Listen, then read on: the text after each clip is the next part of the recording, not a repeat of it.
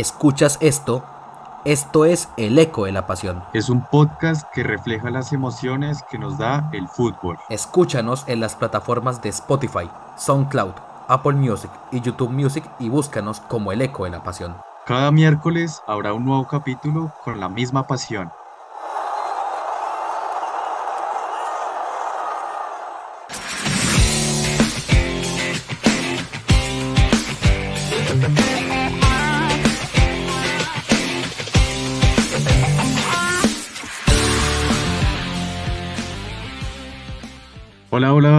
Bienvenidos de vuelta una vez más a El Eco de la Pasión, este podcast que tanto les encanta, tanto les gusta. Y en esta ocasión, bueno, vamos a empezar hablando. eh, ya de una vez vamos rápido porque tenemos demasiados temas. ¿Cómo estás, Juan Andrés? Bien, bien, bien, Daniel, muchas gracias. Un cordial saludo para todos. Sí, un nuevo capítulo del Eco de la Pasión. Ya es el penúltimo capítulo de esta temporada, es oficial.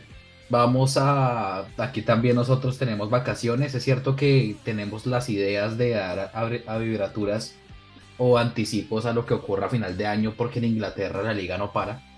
Tanto que hay partidos entre 31 y 1 de enero. Pero sin más, entremos en materia de lo que nos compete. Daniel, cuéntame, ¿qué ha pasado en nuestra patria, en Colombia?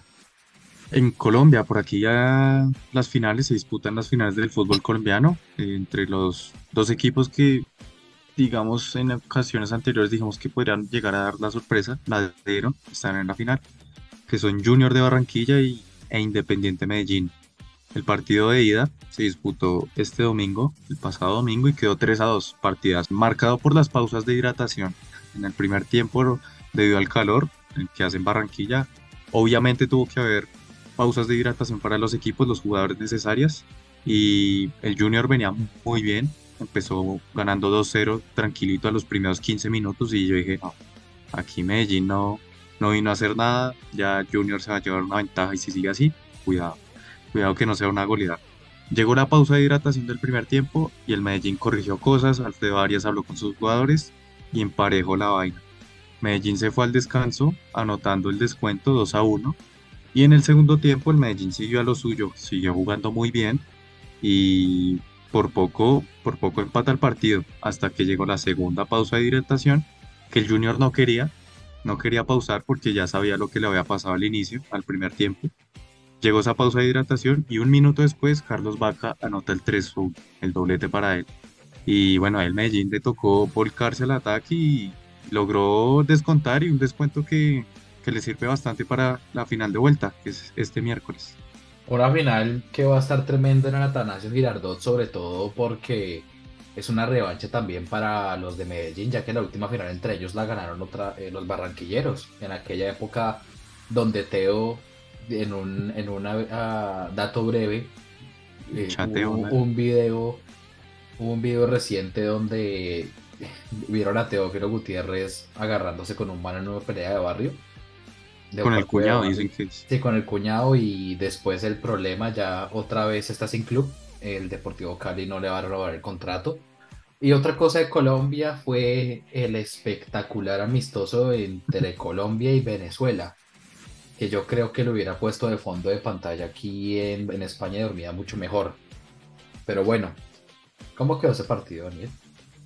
Un partido bastante somnífero, como le decía Juan Andrés, muy malo, verdad. Lo destacable es que, bueno, jugaron varios jugadores de Millonarios, gusto para mí, ver vestido, ver el 10, Cataño el 10 de Millos y el 10 de la selección, McAllister cumpliendo su sueño, Ginás representando bien, el mono, Montero en el arco, Cachito Gómez, un ex Millonarios que fue el del gol, algunos se lo dan a él, otros dicen que es autogol, resultado final 1-0, un triste 1-0 contra una Venezuela preolímpica, podríamos decir. Decían que era una Venezuela muy suplente, aunque Colombia también era muy suplente, jugadores de acá del fútbol colombiano y uno que otro que jugaba en Brasil, otro en Estados Unidos, México, repartidos. O sea, este partido fue de prueba, pues, igual que el que se va a disputar próximamente contra México. Son ensayos que está haciendo Néstor Lorenzo de cara a las eliminatorias y sobre todo la Copa América, que es el próximo gran torneo al que se enfrenta. Sobre todo que ya se sortearon los grupos, ¿no, Juan Andrés? Sí, quedaron sabrosos. ¿Por qué ¿Qué tal ese grupo que tocó? Porque otra vez volvimos a quedar con Brasil, Honduras o Costa Rica. ¿Y cuál es el que me falta? Paraguay. Y Paraguay. Paraguay siempre dura. Sí, Paraguay siempre ha sido dura, nunca se puede confiar. Brasil es Brasil. Y además porque creemos que Brasil tiene un momento de resurgir para aquella época de Copa América, ya que puede tener un nuevo planteamiento, un nuevo técnico. Es el fin de la temporada 23-24, o sea, hay muchas variables, pero también Colombia puede tener grandes cosas que aportar y no tener ningún problema también para, para afrontar este desafío de la Copa América, donde dicen que la mejor selección del mundo tuvo el grupo más blando. Lo mismo de siempre que critican a Argentina, pero también es cierto. El punto es que la Copa América ya está en juego también. Se juega, irónicamente, volvieron a pegar las dos, la Eurocopa y la Copa América. O sea, el mercado en el, en el verano, aquí en Europa y en Sudamérica, va a ser lleno de fútbol. Una locura. Y con Juegos Olímpicos. No jodan. Ah. Si uno quiere ver fútbol, no jodan. Hay que ver fútbol. Y de resto, ¿qué podemos decir? ¿Qué es lo que nos compete ahora? Se está terminando el lapso de, los Juegos Invernales en todos los deportes de, del fútbol. Y ahora, ¿qué es lo que nos compete, Daniel? Ya que en Sudamérica el brasileiro vuelve a ganar Palmeiras, un Endek que gana un doblete con su equipo, también Richard Ríos que viene a hacer también historia con Palmeiras. En Argentina prácticamente River Plate no sabe, no sabe cobrar penales, me están haciendo la burla por menos en todo lado. Cuatro penales fallados con Lanzini, Piti Martínez, jugadores de calidad que uno pensaría que no, no habrían fallado. Pues. Sí, exactamente.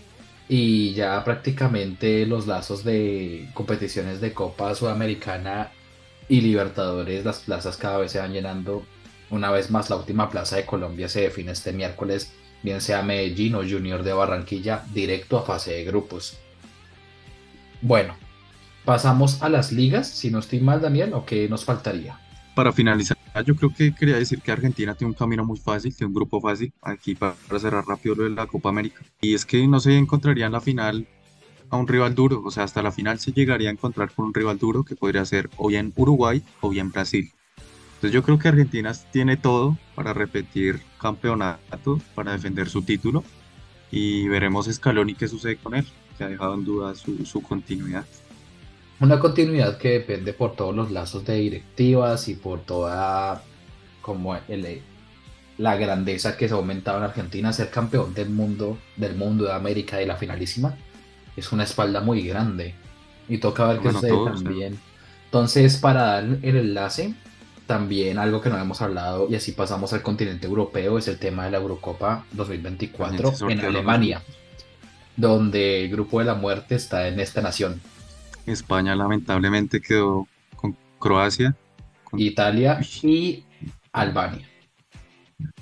Albania, Albania, perfectamente, como dicen muchos, puede ser el líder de grupo, porque, mm, o sea, eh, muy pocos casos pasan como esos, pero pueden ocurrir. De todas formas, España pues tiene una banda muy grande, Italia está llena de dudas, Croacia no tiene tanto equipo, pero tiene una idea de juego clara que le compite al que sea. Y es la última final de la Nations League, España y Croacia, donde se puede ver muchas cosas. Alemania parece que ya fue clasificar a octavos bien porque no es por nada. Escocia es fuerte y todo eso, pero hay gente que está dudando que Alemania están dudando por el nivel pero es que también hay tiempo, lo que yo digo. Haver se está encontrando. Birz en el Leverkusen, imparable. El Leverkusen que pudo volarse, donde el Stuttgart, que también es la eterna promesa en la Bundesliga, lo frena un poquito y se mantiene también en la alza. ¿Por qué hablo de la Bundesliga en esto? Porque en la Bundesliga no hacemos la profundidad como la hacemos las otras ligas. Pero es que hay que hacer comentarios rápidos. Hubo un bailecito sabroso. Importante. Un baile sabroso que me encantó. Perdió el Bayern 5 a 1 contra el Frankfurt. Aquel resultado fue el mismo que derivó a la expulsión en aquella época de Kovac cuando estaba dirigiendo a, al Bayern y llegó Flick. En aquella época donde el Bayern no pintaba para nada y ganó aquel sextete. Donde no vamos a seguir hablando, muchas gracias. ocurrió una tragedia, para mí las mayores tragedias del Club Barcelona. Mm, yo creo que el comienzo del fin. Bueno, también. Y ahora el Leverkusen sigue líder con cuatro puntos de ventaja sobre el Bayern Múnich. Tercero el Stuttgart, que le empató a nada más y nada menos que el Leverkusen, que no ha perdido en, no ha perdido en, toda la temporada, está, en todo está invicto. Porque en Y Europa también hubo un partidazo, claro, eh, entre el Dortmund y el Leipzig. que el Leipzig también. ganó, el Leipzig la embarrada, es que no se la cree porque tiene un proyecto deportivo muy bueno, donde saca muchos jóvenes y tiene un sistema de compra con Openda, con Sesco, el mismo Werner, Dani Olmo. Y le ganó al Dortmund, que el Dortmund, todo el mundo se burla del Dortmund, pero el Dortmund ya clasificó en el grupo de la muerte de la Champions. Fue el único que clasificó Newcastle, el Ay. Milan y PSG. Y PSG Se la están- se la juegan en el partido de este miércoles por la UEFA Champions League. Entonces también en la Eurocopa está Portugal, donde dicen que van, a, van por el título, por el plantel, por Cristiano, por todo. Desde que Argentina ganó el sí. Mundial por todo y, Robert, y Martínez, que es un gran técnico. Y pues Portugal tiene la banda. Portugal tiene a- arriba nada más a Cristiano Ronaldo, a Joao Félix, a Rafael Leao, a Bernardo Silva. Bernardo Silva que puede ser mediocampista y delantero a veces. eh, Gonzalo Ramos. Gonzalo Ramos. Tiene por vara. Tiene muy buen equipo. eh, Diego Jota. Fernández, O sea, Diego Jota, Bruno Fernández, William Carvalho tiene un plantel muy bueno. Bélgica, mm, ahí va. no, Bélgica siempre se queda como promesa. Sí, no, y ahora más, pues es cierto que tiene a Openda, que también es belga, que viene bien, entre Doku. otros. Doku, Doku, que de cierta forma puede ser un pequeño reemplazo de Hazard, etcétera. Italia, pues ya lo mencionamos, que son las mismas de siempre. Alemania, si cuaja, puede armar una buena selección. España, pues tiene una, una estructura clara, pero a veces no te convence demasiado. Y el pues, juego no, no es vistoso, como las y- Españas de siempre. Y la subcampeona del mundo, que es Francia, para mí es la gran favorita en Europa. Junto con Inglaterra para mí. Inglaterra, sí, la embarrada con Inglaterra es lo mismo de El siempre, técnico. que no es capaz de ganar. Por eso es que yo a veces no lo- técnico. Sí, sí, Solgate. Eh, exactamente. Yo creo que Francia e Inglaterra son los máximos favoritos para llevarse la Euro de esta temporada. Es el título que le falta a esta Francia imbatible. Aquella que perdió en su propia casa, aquella que también perdió en, contra Suiza de, forma estrepitosa con su capitán, que es Kylian Mbappé. Entonces vamos a ver qué sucede con eh, Francia, París Saint Germain e Inglaterra, que tiene a los dos mejores jugadores a nivel de goles del momento de Europa que son Harry Kane y Jude Bellingham, que sigue metiendo goles, él, pero con diferentes pinchadas. Y así ahora creo que vamos entrando a las ligas de Europa. Yo creo que nos metemos primero a la Premier para después cursar a la Liga Española. ¿Qué crees que nos puedas dirigir, Daniel? ¿Cómo hacemos este, esta parte de la sección? De Inglaterra, empecemos por Inglaterra con el City. Me vi el partido del City contra el Luton Town. El City sin Haaland se nota que pierde demasiado. Eh, costó bastante sacar el partido adelante, pero una vez que empató el partido, a los dos minutos remontó. Controló todo el partido el City. Entonces el City demostrando que no solo depende de los goles de Haaland, sino que, bueno, con los planteamientos que hace Guardiola, que estaba en entredicho, digamos, digámoslo así, por llevar tres, cuatro partidos sin, sin victoria, ¿no? Y este sería el quinto y por poco llega el quinto y sería la primera vez que Guardiola no lograba ganar en cinco partidos, algo que, bueno, pudo dejar atrás y el City vamos a ver si empieza a escalar posiciones.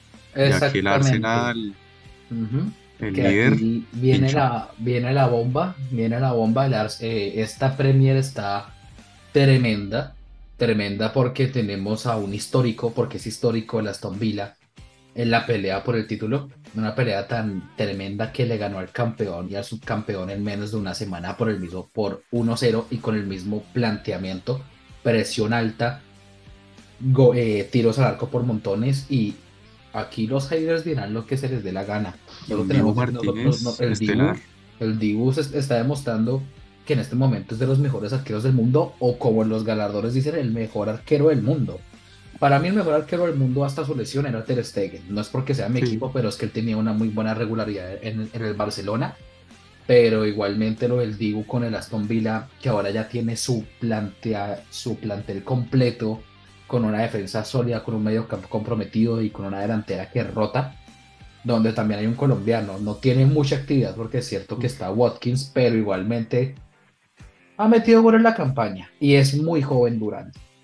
Y Emery sabe con lo que está jugando y, y también es una bofetada de Emery a los, al Arsenal. Fue también un cruce Claro. de intereses del Dibu también al mismo Arsenal. donde Havers no pudo con el Dibu y la tabla quedó de la siguiente manera, donde el Liverpool se me estaba escapando, le ganó, le remontó al Crystal Palace, le, ganó el descuento. Al 8 días le, le, anularon el 3 a 1 por fuera de juego. E igualmente Harvey Elliott con otro gol de Mohamed Salah. Elliott metió un golazo y le dio por el momento el liderato al Liverpool, que siempre tiene deuda como en la, en la parte de contención de mediocampo, pero yo creo que en este momento estoy viendo que la competencia, valga la redundancia, del centro del campo está dura, porque Endo, donde todo el mundo decía que Endo no estaba, era como una, un fichaje ahí, es el que está demostrando mayor seguridad en esa posición.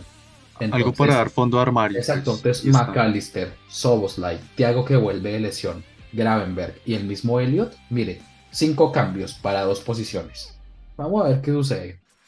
Pero eso es bueno también para un equipo que se nota que su aspiración principal es la Premier porque Europa League lo juega con los suplentes. Y eso se nota todo el tiempo cuando rota, rota y rota. Bueno, pero dejamos lo mejor para el final.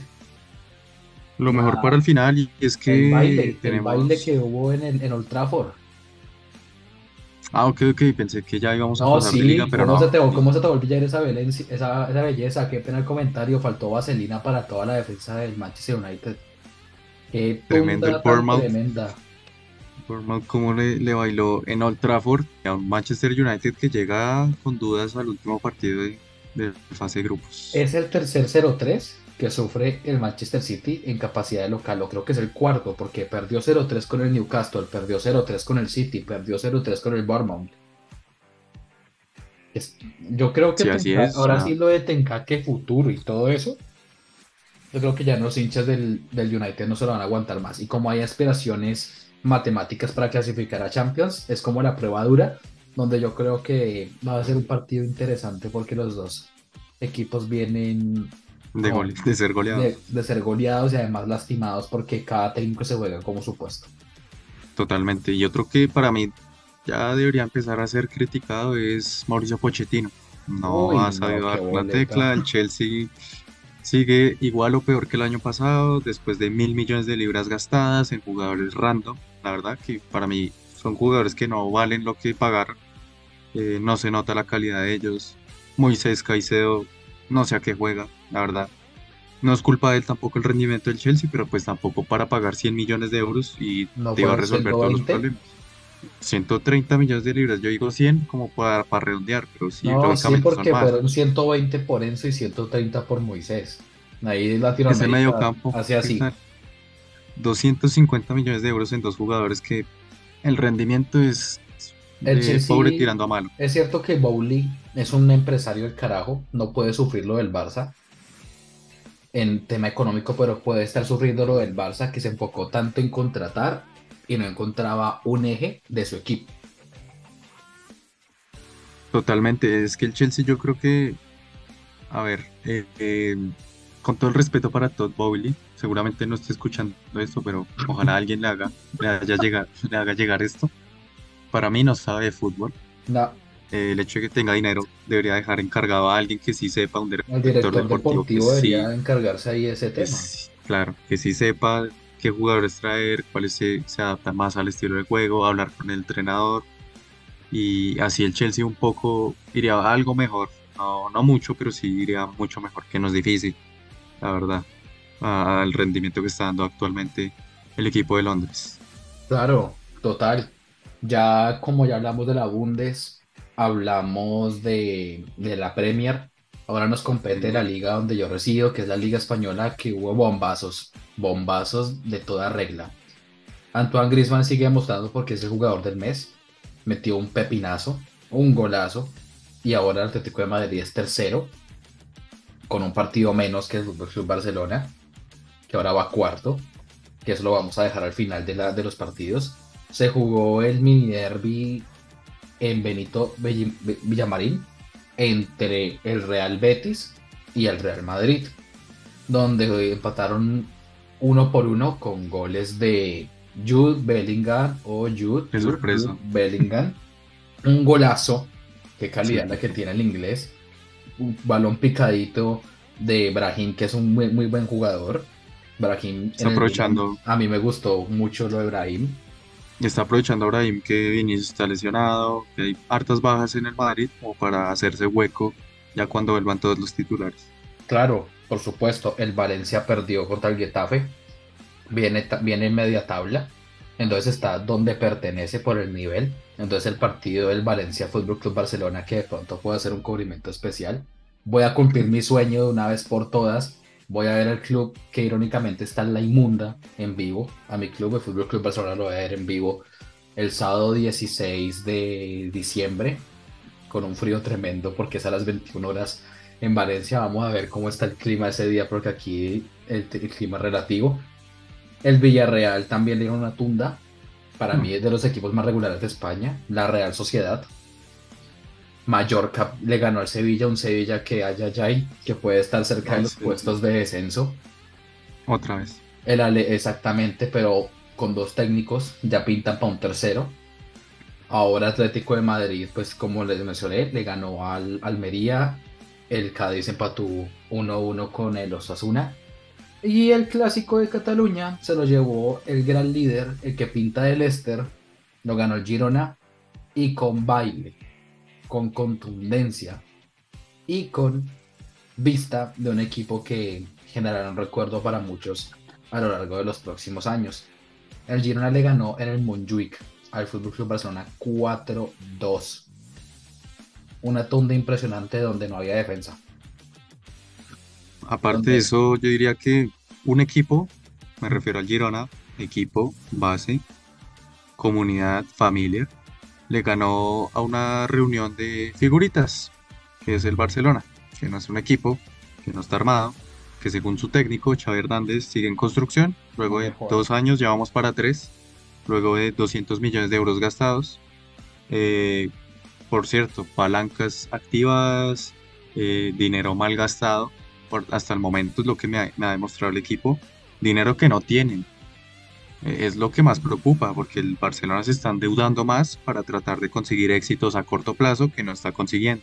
Me pueden decir, sí, ganó la Liga y la Supercopa el año pasado. Para mí la Liga el año pasado la perdió el Real Madrid, no la ganó el Barcelona. Real Madrid el año pasado se dejó muchos puntos en el Bernabéu contra rivales de menor peso y eso permitió al Barcelona sacar una ventaja más que aceptable. Ventaja que si perdía, pues era ya para borrar el club. Mire, el Barcelona siempre destaca y admira su cantera, ¿no? Total. Y la bofetada de la cantera ayer fue tremenda. Eric García y Alex García, que pertenece al City y al Barça, lo que juegan esos dos, pues el, el, García defiende bien por el modelo de juego defensivo que tiene el Girona. Más porque aquí yo voy a decir algo. Eh, Eric García es un buen defensa. El problema es que la, la competencia de centrales en el Barcelona es grande. El Eso sumado a que un error cometido en el Barça se, se acrementa más, ¿no? sí, obvio. Pues. No, sí, obvio. O sea, a Eric, ¿cómo decirlo? Eric fue lo mejor que pudo haber hecho fue irse al Girona un Girona que está moviéndose de una buena manera. También con Miguel Gutiérrez, que es canterano del Real Madrid, que nos metió un golazo donde Cundé se lo olvidó defender, como todo el partido. ¿Qué pasa con Cundé, Daniel? Cundé, la verdad, para nosotros, para mí, más que nada, es una venta clara. Es un jugador que todavía tiene mercado. Se pueden sacar fácil 80, 100 millones de euros. Que te los pague un Chelsea tonto. Que te los pague un United que necesita defensas porque Varane no sé, no es el Barán que conocimos en el Real Madrid, que te los pague un PSG que esté apurado. Eh, para mí Conde es una venta clara, la verdad, porque Araujo, Christensen e Íñigo han demostrado que están a, mejor nivel. Es que es el problema. A Conde no le estaba viendo, no estaba yendo bien hasta la lesión de central, porque había tenido buenos partidos. Se lesiona, vuelve y viene el enigma de todo los laterales, un problema que ha tenido Xavi de principio a fin. Tienes a Kunde, perdón, tienes a Valde, donde le diste una confianza a un muchacho que llenó los zapatos de Jordi Alba, un Jordi Alba que es histórico para el Fútbol Club Barcelona, por todo lo que hizo en una década. Y a las primeras de cambio que ves que no recurre, tú lo primero que haces es poner a un jugador mucho más ofensivo y a la vez creo que ya también entiendo por qué Guardiola no lo colocaba tanto en su sistema del City. Cancelo es un jugador muy bueno. Muy técnico, sí, totalmente calidoso, pero Mm, el retroceso El, cuesta. el retroceso es tremendo. Y más porque en qué momento Valde juega de central. No, eh, eh, los cambios de Xavi es creo que la crítica más grande que puede llegar a recibir. No sabe hacer cambios No, y eso es mala lectura de partido. No sabe lo que el equipo necesita y, y eso es cuestión del técnico, o sea, es que no hay de otra. Los jugadores que tiene el Barcelona hoy, cualquier equipo top de Europa quisiera tenerlos. Tiene un equipazo el Barcelona como para que esté cuarto en la liga, a 7 del líder y a 5 del Real Madrid, que por mí esta liga ya se perdió. Si se quiere ganar algo, que se apueste a la Copa del Rey y a la Supercopa, porque en Champions no nos va a dar con este nivel pauper. y el sorteo toca ver. El sorteo, ojalá quedar primeros, porque aún se puede quedar segundos. Hay 99% de probabilidades de quedar primeros, pero puede ocurrir una catástrofe. La convocatoria la vi. No va Lewandowski, no va Araujo, no va De Jong, no va eh, Gundogan. Son jugadores importantes que, ojo, cuidado, no, no sea que el Royal Antwerp nos gane y el Shakhtar le gane al Porto por goleada y quede primero el Shakhtar. Que no creo, ¿no? O sea, el Porto No, sí, la no, clasificación. los datos toca darlos. Los datos toca darlos. Y además aquí toca ver algo. Un problema que ha tenido el Barça esta temporada es que no sabe qué hacer al momento de definir. La definición está mal. Definición porque no es el equipo en Europa un- que más genera ocasiones. El mediocampo para mí es, es, es estelar. Lo que juega el mediocampo del Barcelona es tremendo. Lo que juega de Jong, Pedri y Gundogan es muy bueno. Solo que tú le puedes pedir a Gundogan que haga lo mismo del City, porque Gundogan jugaba prácticamente como en media punta en el City. Jugaba, se Ahorita está jugando De- de pivote. Ahorita está jugando de pivote con De Jong, se rotan y Pedri filtra. Rafinha, ¿qué? Mucho esfuerzo, mucha gambeta, pero no sabe hacer goles. Félix a veces tiene sus destellos. Ferran es explosivo, pero a veces no se le da. Él pide confianza, se la confianza y no retribuye de la misma manera. Yamal es muy joven. Yo no puedo entender, ayer al minuto 60, 60 de partido, saca a, Yam- saca a Rafinha y a Joao Félix y, mete a Yamal y mete a, y mete a Ferran. Yo no puedo creer, Yamal le diste una presión a un muchacho tan tremenda con 30 minutos de juego. Cierto que Rafinha no está jugando nada, pero yo Para mí creo- fueron cambios viables. O sea, Bueno, yo que le sí, critico o sea, a Xavi yo- su gestión, Yo no, yo, yo acepto, yo acepto los cambios, sobre todo el de Ferran. Para mí, Ferran cambió toda la banda izquierda porque Joao Félix no estaba rompiendo líneas. El problema va es que no sabe qué hacer con Cancelo. No sabe si ponerlo a la derecha o a la izquierda o de qué forma jugar. ahí está el problema. Cuando ingresó Valde por Christensen, Valde jugó de central y se estorbaba, se notaba que se estorbaba con Cancelo. Si quieres, haz línea de tres o dejas a Koundé, retrocedes un poco a De Jong, línea de tres está con Araujo, mandas a Cancelo a la banda derecha para que explote con la Yamal, lo doble, le ayude y Valde déjale toda la banda izquierda que es donde mejor se desenvuelve, pero Valde entró confundido, se le notó, no sabía dónde pararse y así prácticamente llegó el cuarto gol del Girona que sentenció todo. Yo no puedo creer que Fermín no hubiera entrado tan tarde. Fermín es buen jugador, sí es buen recambio, pero pues, ah, no sé. Es que O sea, yo creo que Fermín, ya yo creo que Fermín tiene un paso por encima de Yamal. O sea, Fermín es más mediocampista, pero Fermín, Fermín también te puede jugar a veces como un segundo extremo. El punto es que Lewandowski ayer metió gol, pero se comió 70. Total, o sea, Lewandowski está como una escopeta de feria, como dicen por ahí, falla demasiado.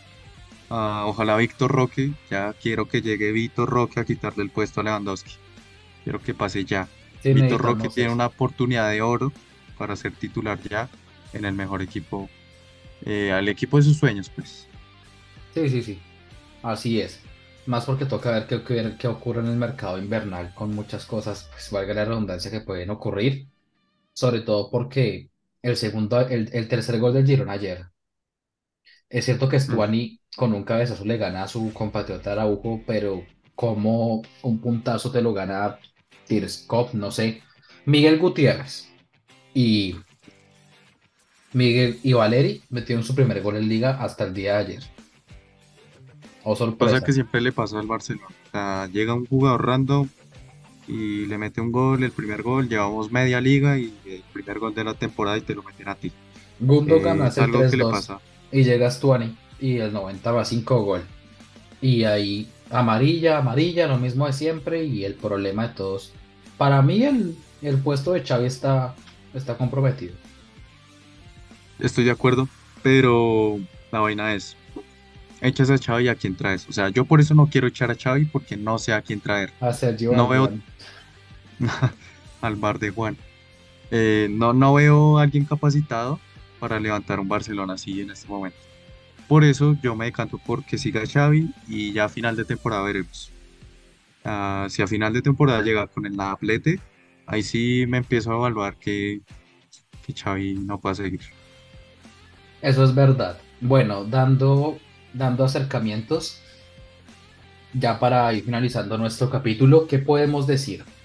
Las ligas y la Champions se definen, este, bueno, se, las ligas no se definen, la Champions No, se define Champions. este- esta semana con partidos muy importantes en dos grupos fundamentales.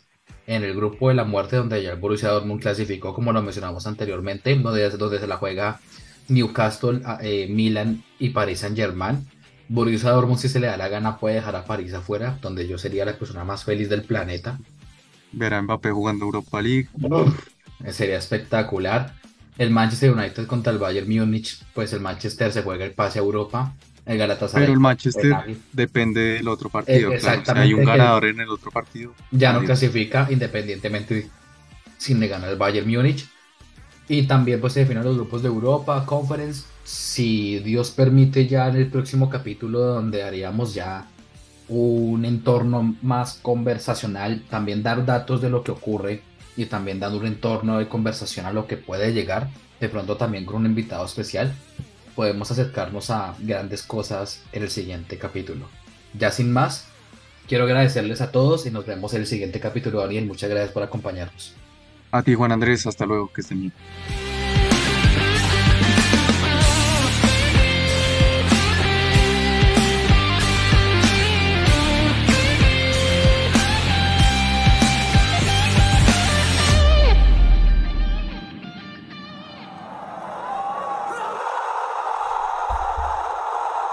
¿Escuchas esto? Esto es El Eco de la Pasión. Es un podcast que refleja las emociones que nos da el fútbol. Escúchanos en las plataformas de Spotify, SoundCloud, Apple Music y YouTube Music y búscanos como El Eco de la Pasión. Cada miércoles habrá un nuevo capítulo con la misma pasión.